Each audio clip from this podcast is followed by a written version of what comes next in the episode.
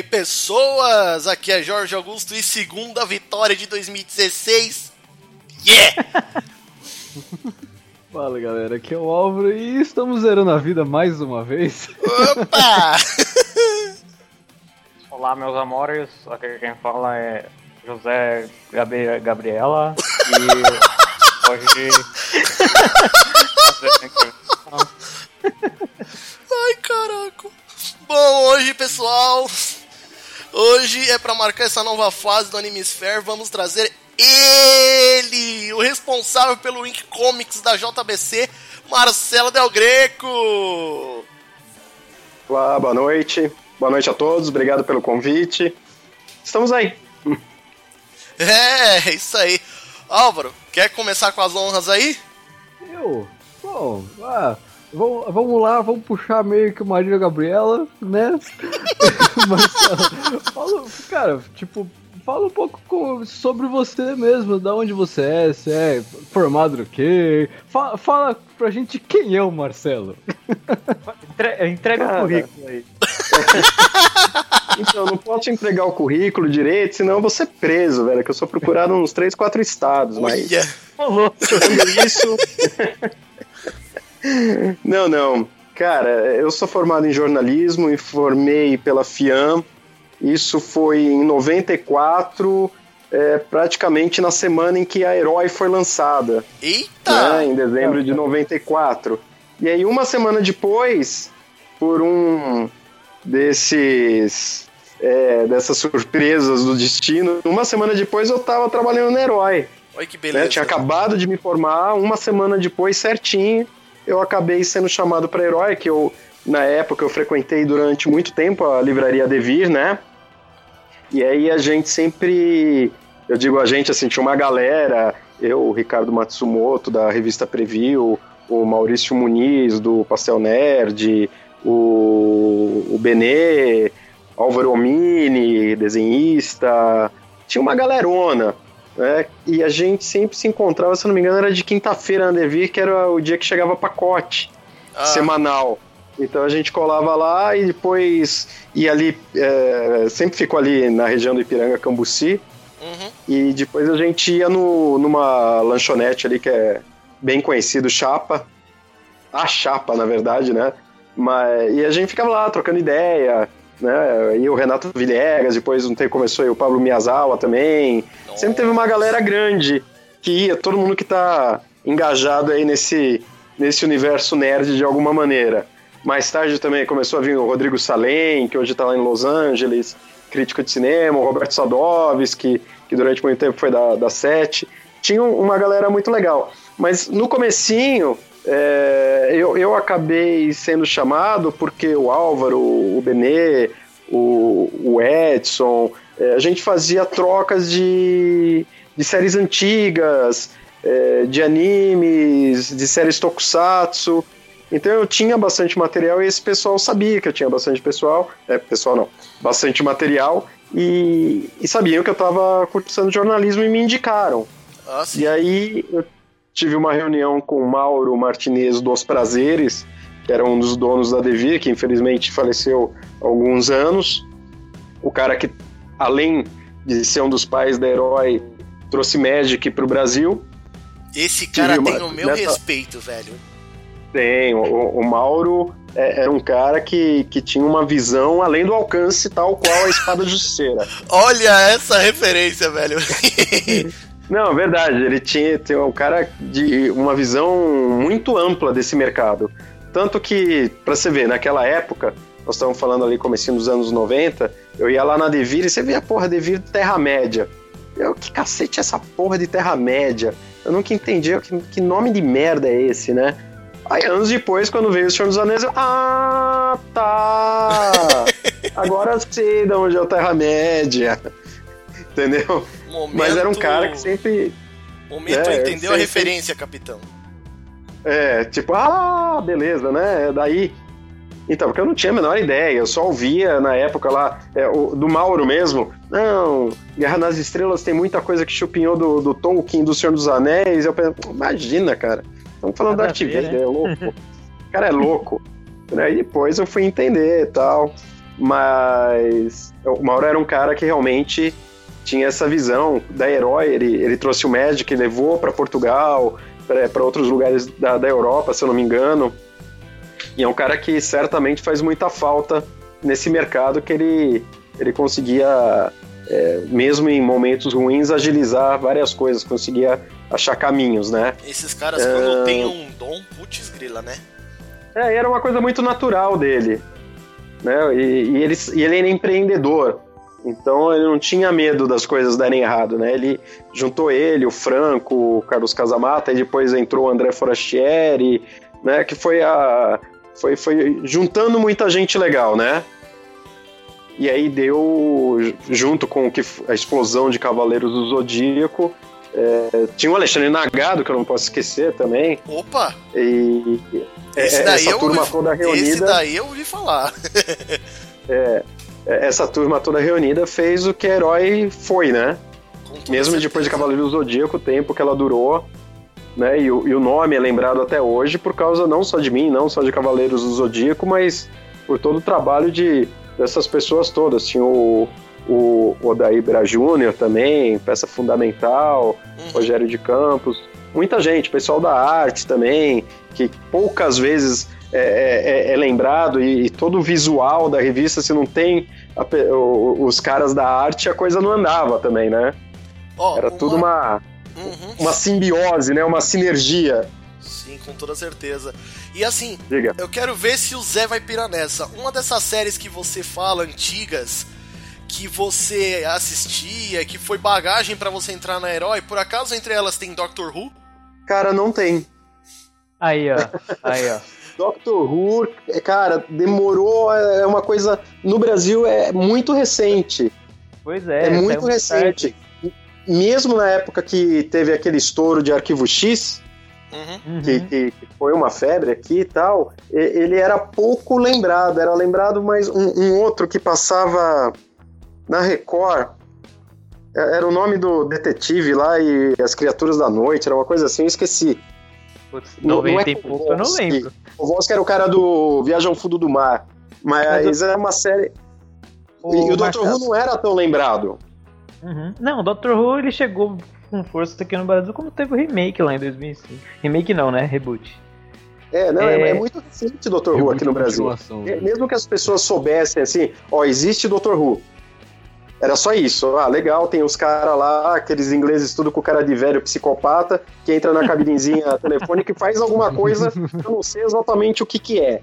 Demorou muito, tanto que o pessoal que curte Dr. Who aqui no Brasil é pessoal muito jovem. Não é o pessoal que assistia, tipo, da minha geração que assistiu Ultraman e Ultra Seven. ou, ou um pessoal muito hipster da antiga já, né? Ah, sim. Porque pessoal. Mesmo porque era difícil você conseguir o um material naquela época ali, anos ah, 80, é. anos 90, VHS, né? Ah, sim. É, VHS tudo picado. Exatamente. E era tudo, vinha tudo picadinho. Ah, Deixa eu perguntar um negócio para você, Marcelo. Que o, o Cavaleiros, ele foi o tipo. Eu acho que. Eu considero, né? O pontapé inicial pro. pro estouro que teve aqui no Brasil do mercado de anime e mangá, né? É, ele junto com o Dragon Ball. Eu, eu, eu, eu, eu não digo pontapé inicial, mas eu digo que é um divisor de águas. Por quê? É, eu tive a oportunidade de, infelizmente também antes dele falecer, de entrevistar o Capitão Asa. Uhum. Que tinha um programa na Tupi, que passava muitos animes, também passava o Homem-Aranha dos anos 60, 70. Nossa, o Spider-Man? Os heróis Marvel, sim. Tinha bastante coisa. E conversando com ele, ele me falou que assim, Speed Racer, cara, e eu lembro ah, quando era criança, era Nossa. um fenômeno. Eu lembro muito. É, era uma febre, era uma febre violenta. O que diferencia Speed Racer de Cavaleiros do Zodíaco? Que na época do, do Speed Racer não tinha toda a estratégia de marketing que tem hoje. Que começou com Cavaleiros do Zodíaco de verdade. Não só merchandising. É, é, foi um projeto da Santoy, que era o braço da Bandai na Europa, de trazer a série para o Brasil para vender brinquedo. Uhum. É, é, até uma estrutura que hoje não existe mais nem no Japão. Que antes você conseguia é, o desenho de graça, a série vinha de graça, mas você pagava a licença. Por quê? Uhum. Você botava a série é, investia na série, dublava tal, colocava no ar, comprava horário, ou arrumava um jeito de, de alguém comprar de você, ou no caso de Cavaleiros foi permuta, né? Foi, foi foram créditos que a Manchete pagou para Santoy na época, e, e os caras iam para cima para vender brinquedo. Se tivesse isso na época do Speed Racer, com certeza a gente ia ter algo muito parecido, maior, não, não dá para saber exatamente, mas é, era muito claro para mim já na época, criança, né, consumidor, é, e isso se confirmou com quando eu entrevistei o Capitão Asa, que Speed Racer era um fenômeno. Uhum. Era algo assim muito além dos outros. E assim, tô falando numa época que passava também Fantomas, a Princesa e o Cavaleiro, uhum. o Pinóquio filho da puta lá da Tatsunoko, que ferrava com o Gepeto. né?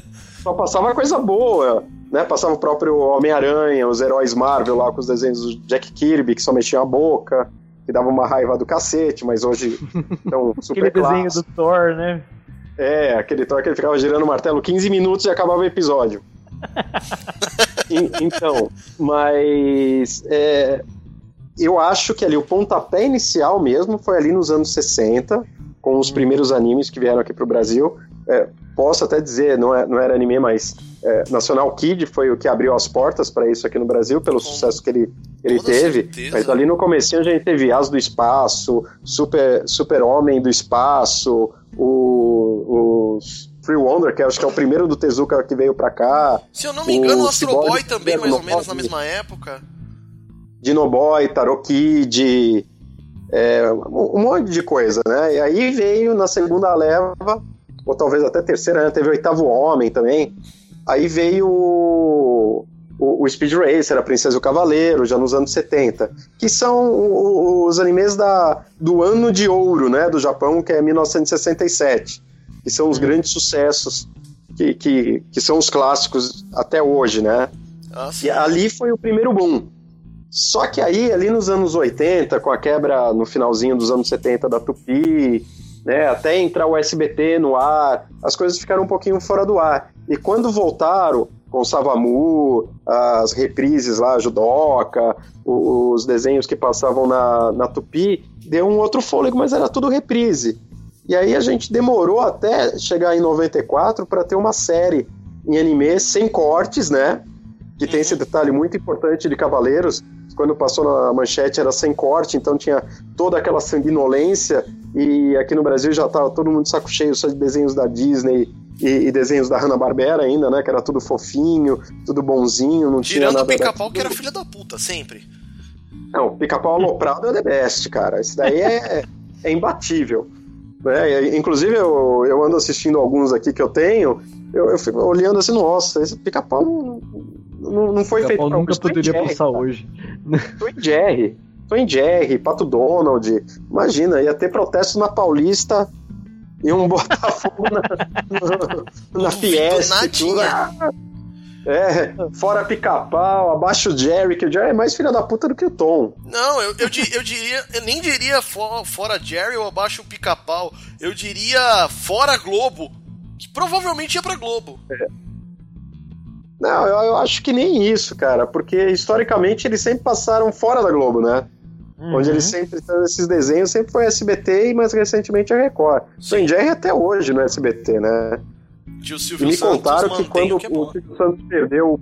Quando o Silvio Santos perdeu o pica-pau, ele ficou muito puto, viu? Ah, não, não foi mais? uma coisa bem digerida, não. Imagina. É. Ele tinha é um carinho todo especial com o pica-pau. oh, deixa Mar... eu só falar um negócio aqui rapidinho. Fala aí, velho. A gente acha que o Marcos conhece anime, velho. Você é louco, tiozão? Que isso? O cara conhece o negócio desde a década de 60 lá, velho. É, aquela velha história, né? Quem trabalha na área, pelo menos parte da área, tem que conhecer bem, né? É, mas essa bagagem você tem que ter, né? O que, o que te diferencia do, dos demais. E assim, aí você junta né, voltando até a, a, minha história, juntando aí com Cavaleiros, tudo, Cavaleiros foi um divisor de águas por conta desse projeto e abriu portas mesmo para as outras séries virem, mas sempre com um projeto. Me dê sua força, Pegasus! Meteoro de Pegasus! Ah, sim. Né, o que, eu- essa- o que eu ia até te perguntar agora, Marcelo, é como foi pra, como foi para você na época quando o Cavaleiros chegou na sua mão, o, o que- como você recebeu Cavaleiros nas mãos e, e bola pra frente depois? Cara, velho, meio que caiu no colo, foi uma coisa muito natural. Porque quando me chamaram pra herói, eu tinha material mesmo. Eu tinha série, eu sabia onde tinha série também pra pegar em, em VHS.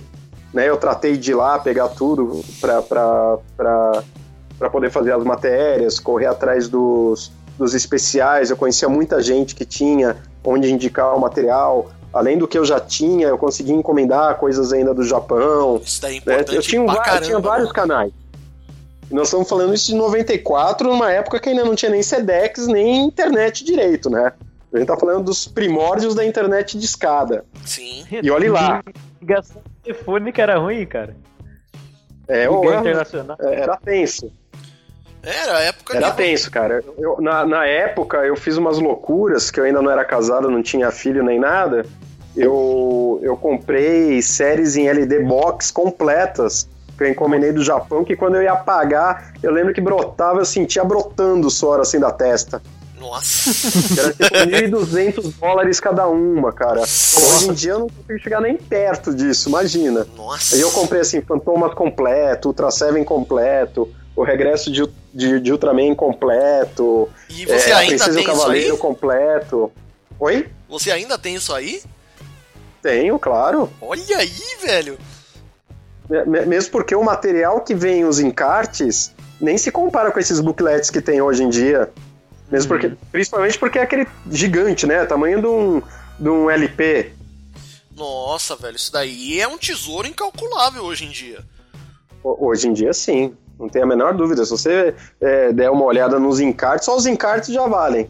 Opa, Você deve ter uma coleção considerável aí, então, né? deve ter Ah, um... eu, eu, eu, eu tenho, mas assim, eu, eu, eu meio que parei de ficar pegando tanto, tanta coisa, né? Mesmo porque hoje com o universo digital que você tem, é besteira você ficar com esse tipo de coisa em casa. Mas as coisas que não existem por aí, que são difíceis, eu tenho. eu Tem coisa em película você, ainda.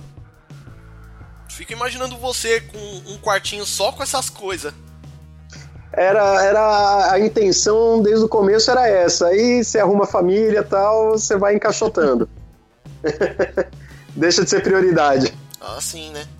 Meu, mas imagina o orgulho hoje em dia você olhar pra aquele seu material todo e falar, pomba, eu tenho.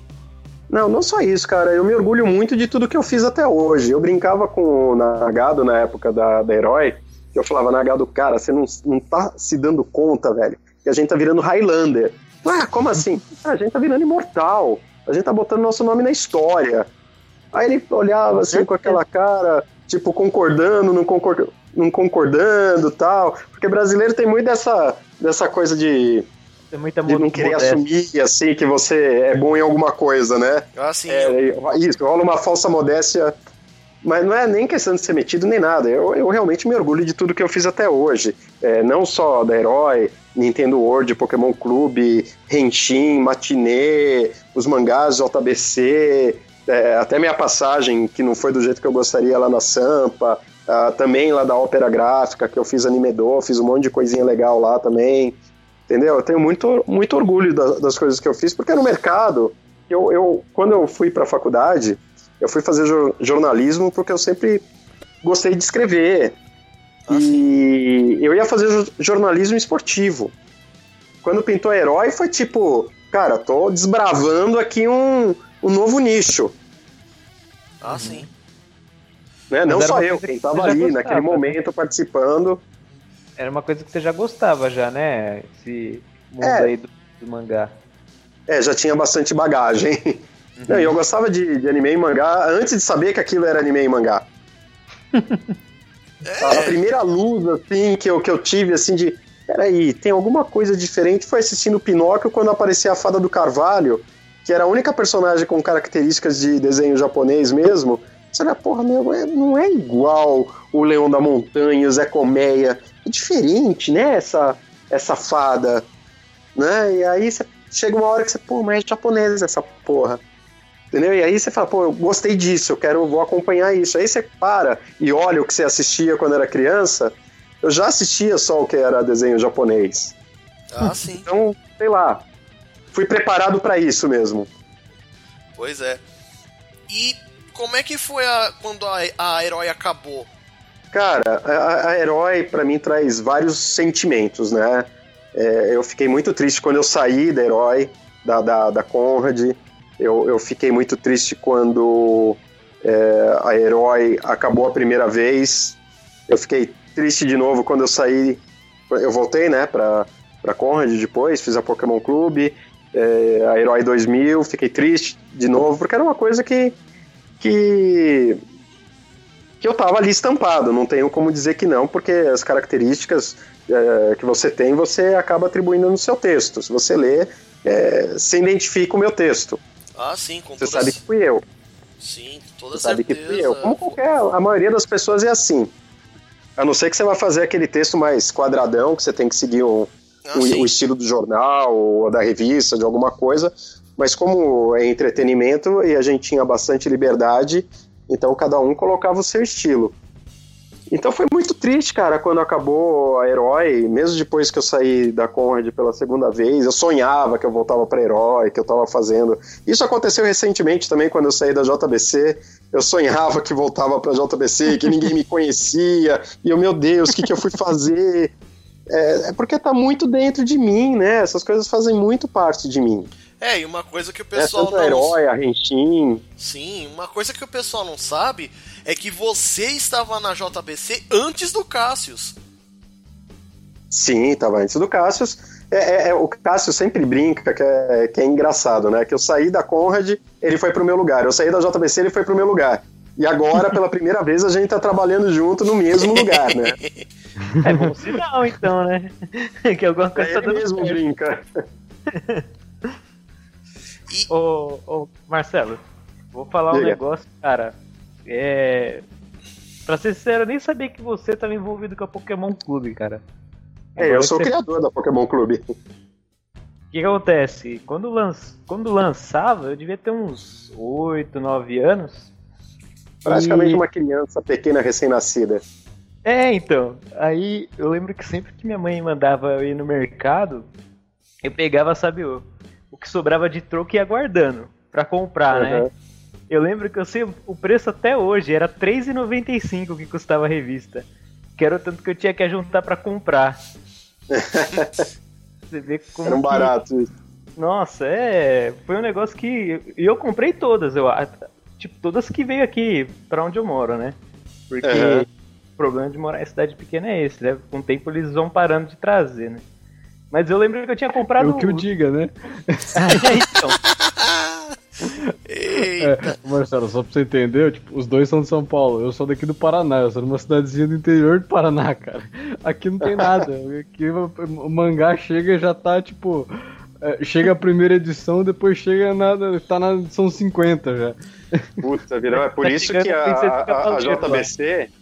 É por isso que a JBC teve o cuidado de fazer assinatura para praticamente todos os títulos, exatamente porque a gente sabe que é difícil chegar em alguns lugares. Com a assinatura você tem certeza que você vai receber, né? É, isso é. Opa. E o interessante é assim, como qual foi o gatilho pra esse episódio? Foi simplesmente dentro de um, de um evento de anime, se eu não me engano foi um Anime Friends, desses de antigamente, quando o, o Marcelo ainda estava lá na Nova Sampa, e ele virou pra, virou pra mim lá no, no stand da Nova Sampa, com o exemplar número 1 um de Ikitosei na mão, virou pra mim e falou assim, ó, compra que é bom. E eu ainda tenho Cara, esse e- exemplar número 1 um, a- a- a- a- assinado por você, velho. Porra, obrigado, cara, que honra. Fico feliz em saber. E que tô sendo um puta mangá legal mesmo. Sim. Entendeu? É, é- é, cara, é muito difícil, assim. é, quando a gente tem um laço emocional com os produtos que a gente faz, é, é complicado. Eu sofri quando saí da Conde, sofri quando saí da JBC, sofri quando saí da, da Nova Sampa, mas ao mesmo tempo eu tô feliz que eu tô de volta na JBC. Um puta pessoal legal, uma equipe sensacional, Nossa, muitos mangás legais. Tá... Foguete, hein? Não, a gente tem uma equipe muito boa mesmo, é uma equipe muito redonda. Posso dizer que é uma das melhores desde dos últimos 15, dos 15 anos aí que já existem os mangás JBC. Olha, É uma equipe bem redondinha, bem legal. e eu me arrisco a dizer que vocês têm, inclusive, uma equipe melhor do que a equipe lá do pessoal lá da, da Panini, velho. Porque se você, se, se você presta um pouco de atenção na, na mídia e o que tem de divulgação e tudo mais, quem aparece como o cara lá da, da Panini? A Beth Confesso- Kodama. Só ela. Então, eu, a gente não fica prestando essa atenção toda é, nos concorrentes. Claro que a gente sempre tem que ficar ligado no que está acontecendo no nosso mercado, né? Mas a Uhum, gente se preocupa em fazer o nosso. uhum, sim. O que, o que eu acho legal acho da que o JBC segredo.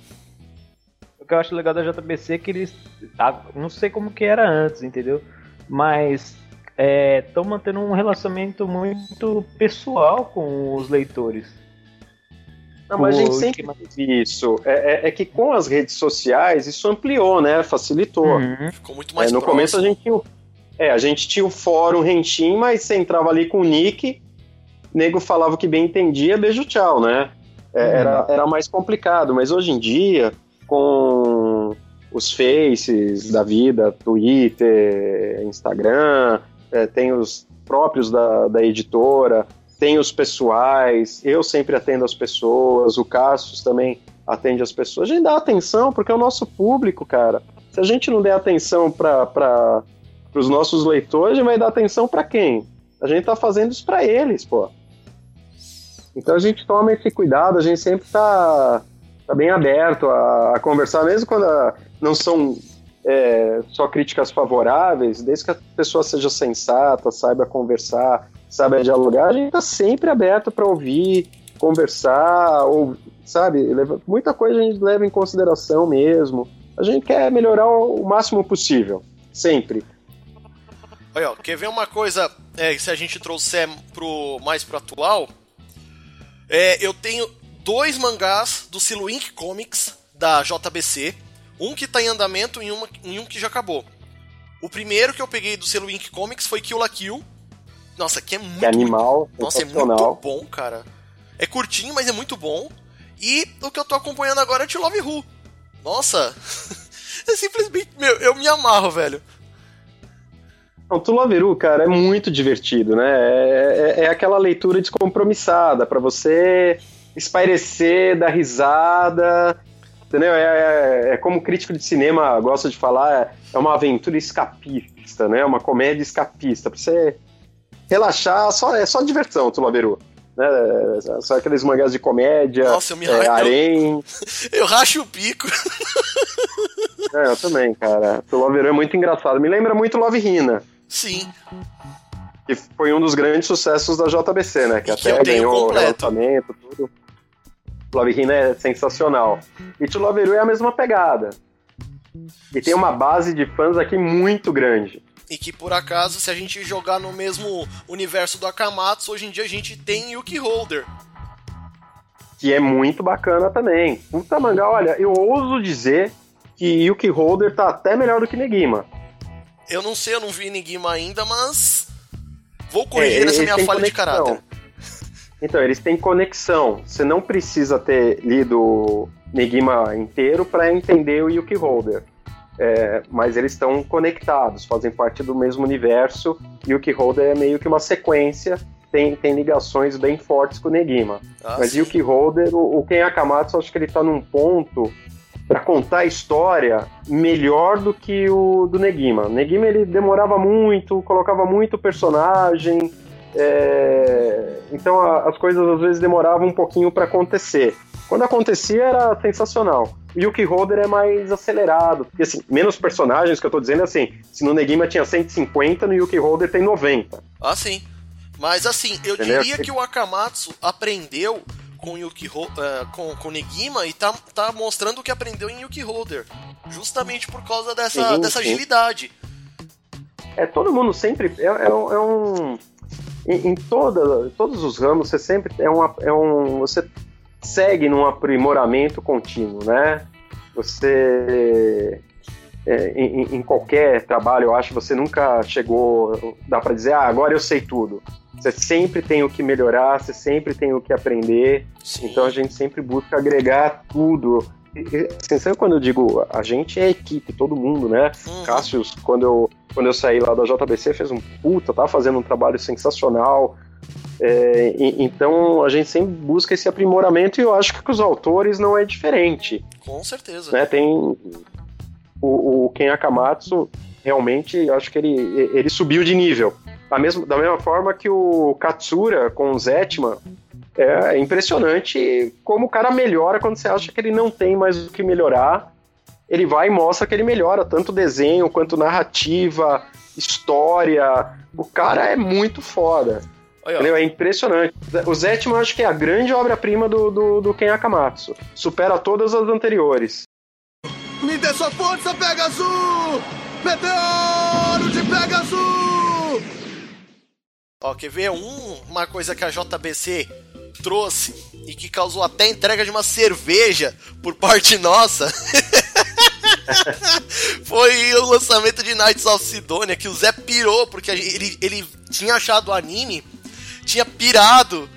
Bom, Zé, conta Não, melhor aí, velho. Minha. Conta aí melhor, Zé. Então, né, velho, eu sou até suspeito de falar de Sidonia porque, meu, é, é um. Vai, tá lá no meu top 3 aí dos animes que eu mais gosto, né?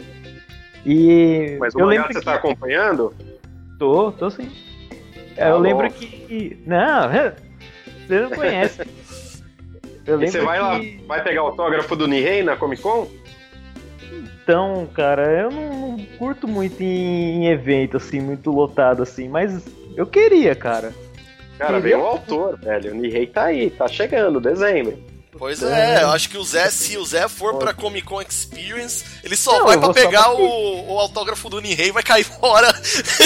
Eu, eu vou só pra isso, velho, na moral. É mais barato do que até o Japão caçar o cara. pois é. Ah, pega... Não, mas... Aproveitando o, o, o gancho, o, o Marcelo, conta um pouco do que você valoriza no anime e os seus favoritos.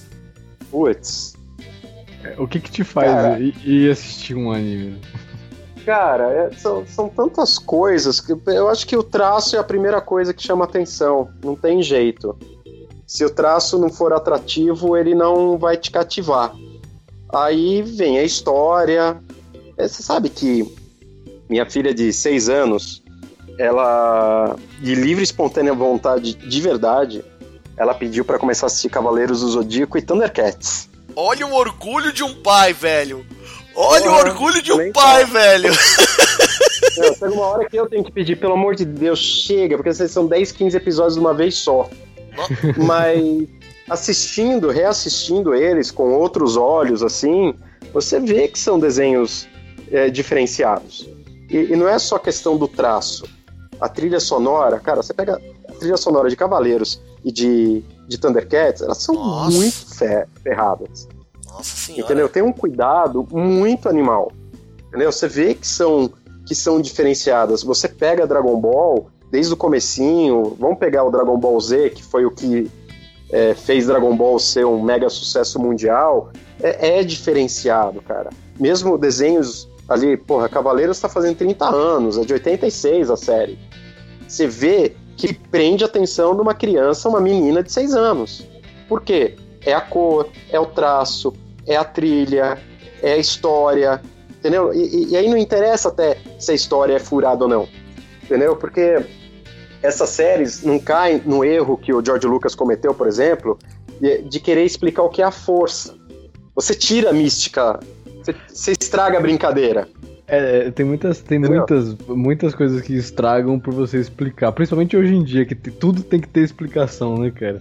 Não, e assim, para você ter uma explicação, tem que ser uma explicação muito ferrada, muito convincente. Se você vem falar que a força é um monte de midi-chlorians, igual os lactobacilos vivos do Yakut que entram em contato com você e falam com você, você caga tudo. Entendeu? Você tira o misticismo. A força é a força, cara. Pronto. É a mesma coisa Entendeu? que fizeram com o Cosmo. É isso que eu ia falar. exatamente assim. Qual é o lance do Cosmo? É uma força mística, acabou. Entendeu? É o Ki. do Dragon Ball, é o Soma do, do Shurato, entendeu? É tantos nomes que é, é essa energia mística, você não pode tentar tornar isso palpável, tangível, que não, não é para ser.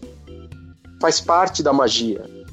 Olha aí. Entendeu? E, e, e, então, é, tem todos esses ingredientes que é o que chama atenção. Quando eu era criança, o As do Espaço, por exemplo, me chamava atenção que era uma criança e que ele tinha, parecia uma bolacha Tostines. é, sério, é, parecia uma bolachinha Tostines de.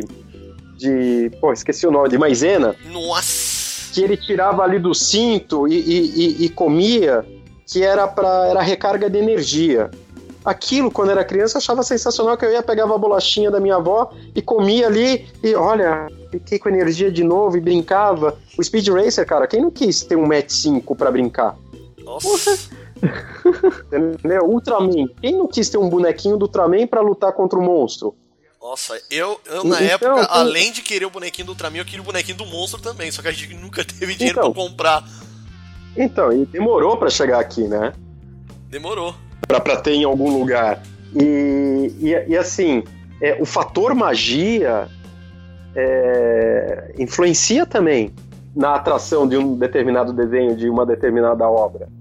Então, é, é isso: é o traço, é, é a história, é, é, a trilha sonora, é, é, o fator magia, assim, o encantamento, é aquilo que prende a gente. Como tudo se encaixa de forma harmoniosa, né? Isso, aí você pode até discutir, pô, Cavaleiros tá cheio de furo, mas e daí o desenho é legal pra caramba. E é por isso que ele tá entre os meus favoritos, né? Não, não resta a menor dúvida. Fala pra Dos ele. japoneses. Fala pra ele aí, Álvaro. Cavaleiros. Por quê? Por quê? Sobre Cavaleiros. Não, não, é que tipo, Cavaleiros é aquele anime que a gente sabe que no fundo é ruinzinho, mas todo mundo ama. Então, mas é, é uma maneira de enxergar. Mas por que todo é. mundo ama? Porque ele tem esse fator magia que é do cacete. Você não explica, é. porra, meu, eu tô vendo que isso aí é uma merda. Se eu parar e racionalizar, é, é muito ruim. Mas você para, cara, só a ideia dos Cavaleiros de Ouro, já, mere... já o Kurumada já merecia ser milionário. Porque é uma puta ideia legal. Entendeu? Como ele usa isso, já são outros 500.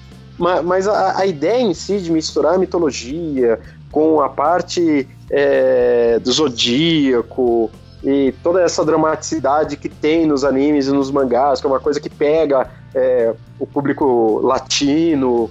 É muito bacana. Realmente. Entendeu? Japonês, tem, tinha um cara, um tradutor que trabalhava comigo, eu falei, pô, mas você não gosta de Cavaleiros? Eu não, eu gosto, eu acho que é ótimo como comédia involuntária. Nossa, comédia involuntária, velho. É, eu, eu olhava assim, pô, você tá de sacanagem, né? Não, é... porque pra...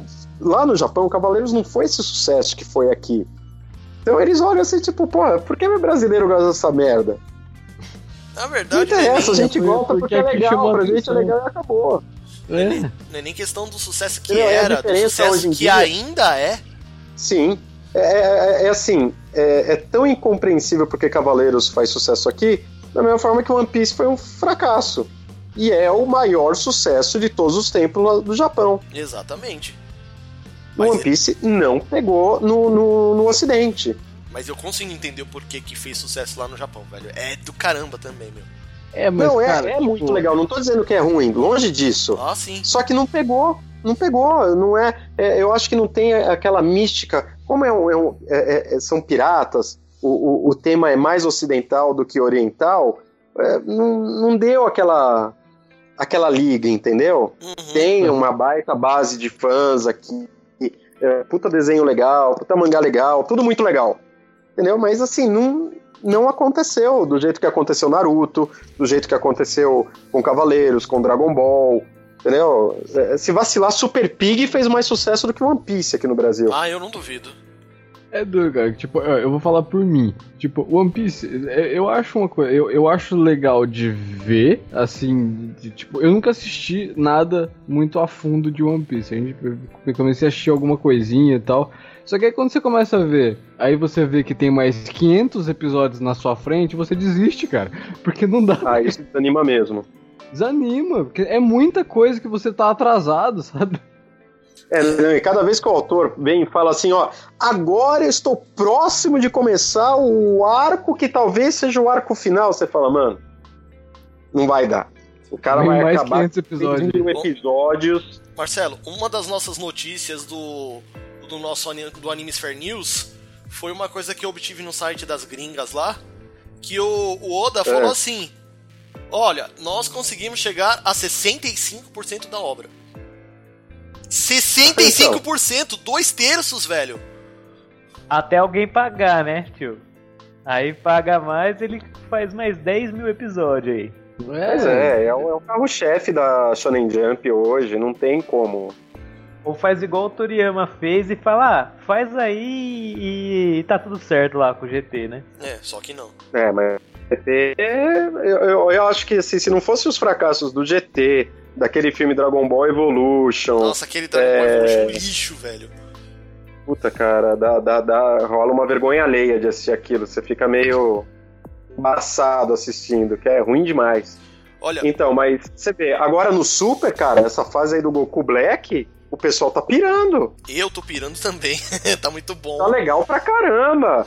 Todo mundo que assiste tem mil e uma hipóteses, teorias de quem que é o, o Goku Black, de onde ele veio, pra onde ele vai, porque o Trunks tá com o cabelo azul, não tá com o cabelo lilás, entendeu? Se o Bills e o Easy em algum momento vão, vão, vão virar vilão de verdade, entendeu? Tá, porra, a- a- talvez a primeira saga ali, do treinamento do, do Goku com o Easy e o, e o Bills, não tenha empolgado tanto porque é meio que o que a gente já viu nos movies. Uhum. Foi inclusive É, mas, que a gente já é- falou no nosso episódio 7, inclusive. Então, e, mas agora a, saga do Goku Black, o pessoal pirou, cara. O pessoal pirou. Eles estavam hoje mesmo lá na JBC, o pessoal tava comentando, porra, meu, agora duas semanas sem episódio inédito, que vai ter reprise no Japão, bem agora que o Bills volta pra pegar o, o, o aquele futuro Kaioshin lá, do décimo Ah, tá, dos Amas. dos Amas. E- Então, o pessoal pirando, e assim, puta, porque achavam que era o Goten, aí não, é o Gohan, não, agora é o, é o Zamasu, é, e, e- e, velho, e ninguém sabe quem é o Goku Black. mesmo, eles estão fazendo teoria de quem que é o Black, velho. Pois é, velho. então, tá, então, isso pega, não tem jeito, pega, segura. E assim, os personagens que entraram, o Bills e principalmente o Whis, são os personagens super carismáticos. Então segura mesmo. Ah, sim. Não tem jeito. E assim, o pessoal torcendo pra aparecer o Bardock e o Broly, né? Em algum momento. É, Broly, eu já não sei se vai aparecer, porque ele é personagem do- dos, dos ovas, mas o Bardock eu já não tenho tanta certeza assim. É, o Bardock tem boas chances de aparecer, né? O- Mas o, o Broly, cara, agora que eles misturaram todas as linhas temporais, é, é fácil de encaixar ele também. Assim, esquece, obviamente, o Broly lá dos movies. Sim. Né? Vão pegar e encaixar o personagem ali dentro da, da linha temporal da série de verdade. Uhum, Mas ia ser do cacete, cara, colocar o Broly ali ia ser foda. uhum. Não nessa saga do Goku Black, obviamente. Tinha que ser uma só dele. Ou Não, também pode não, não colocar sei. ele na parte do, do, do torneio do, do Zeno, né?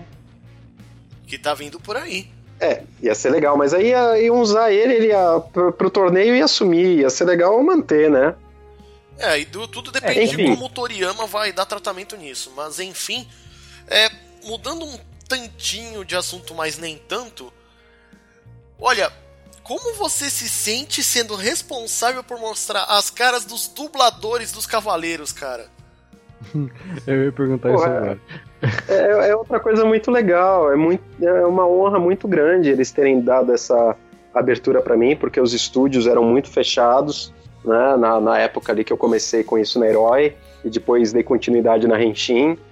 Mas eu, eu devo agradecer, na verdade, ao Mário Lúcio, lá o dono da Gota Mágica, ao Gilberto Baroli, que era o diretor de Cavaleiros na época, que recebia o pessoal lá no estúdio, coisa que não era. Na verdade, acho que só ele é, recebia.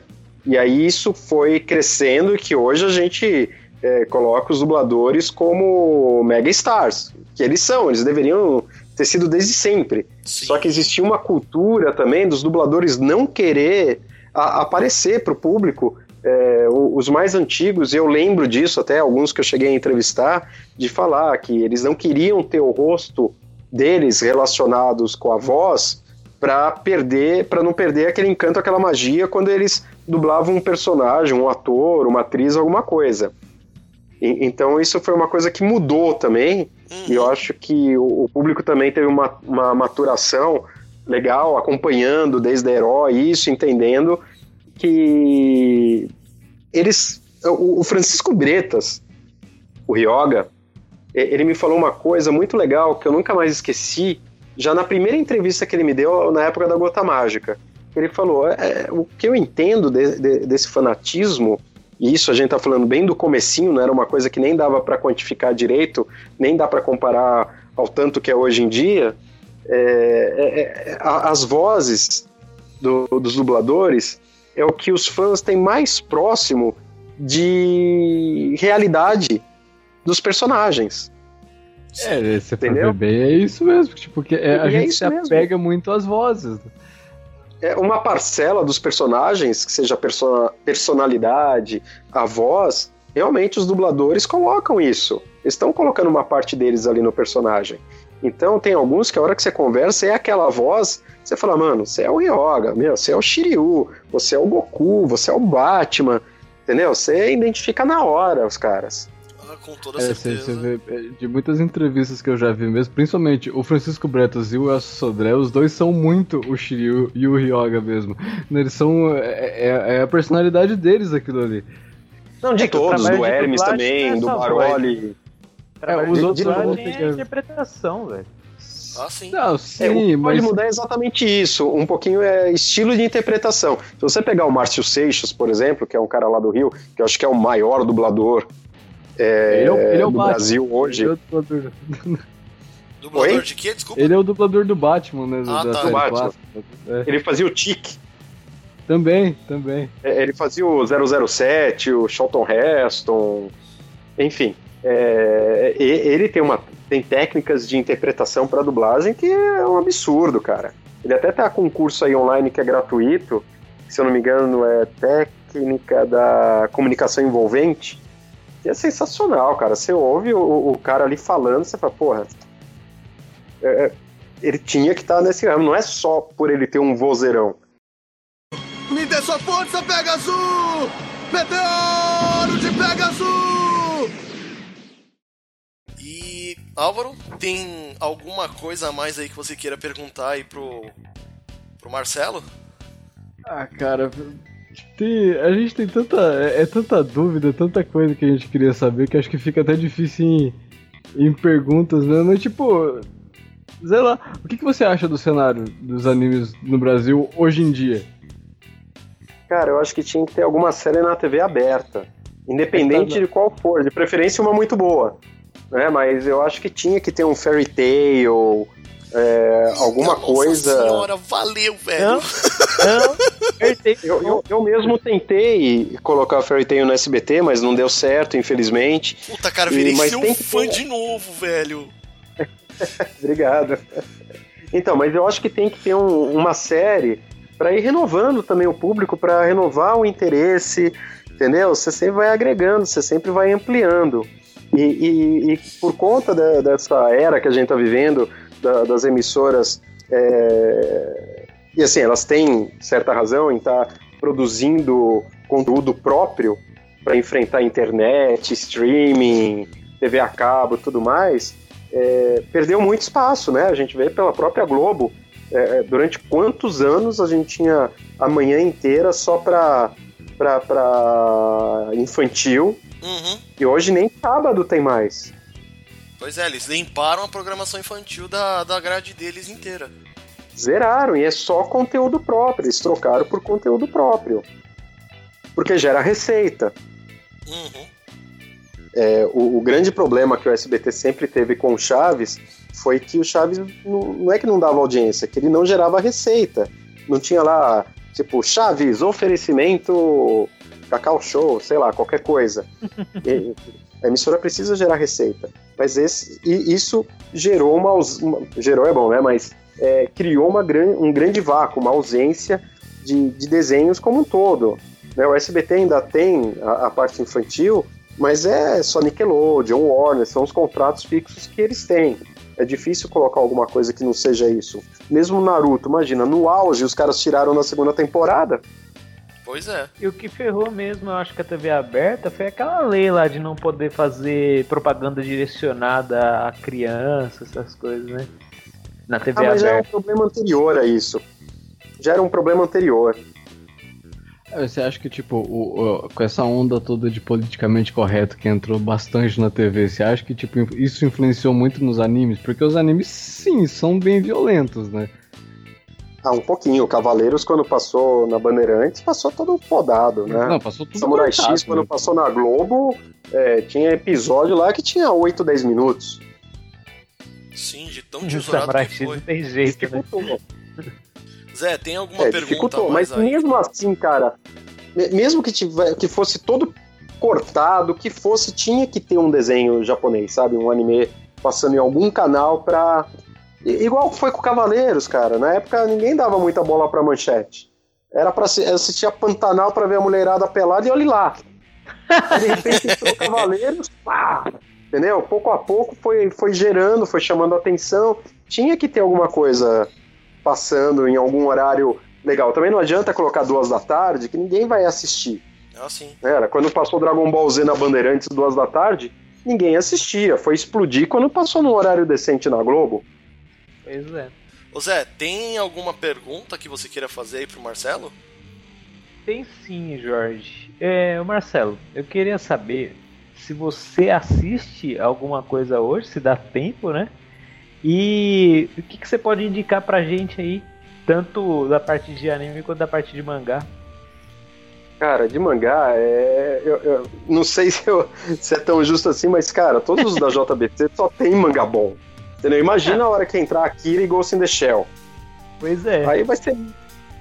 Entendeu? A, a gente tá com uma linha muito forte. Não só o Ink, né? É, a, a- linha inteira da JBC é muito forte. Zetman, Yuki Holder, o relançamento de Full Metal Alchemist, que é tranquilamente um dos melhores mangás, dos melhores animes, eu digo as duas séries, que já foram feitas na história do Japão, do mundo. É, quem não assistiu, quem não leu, é obrigatório Full Metal Alchemist. É, e mais o, o próprio Zetman, que eu já falei, o Tsuloveru, Savannah Game, é muito bacana, que é pelo Ink. É, em breve a gente vai trazer o Dragon's Dogma, que é baseado no jogo da, da Capcom. Vai ter o Force of Apocalypse também, vai ter Sakura Wars.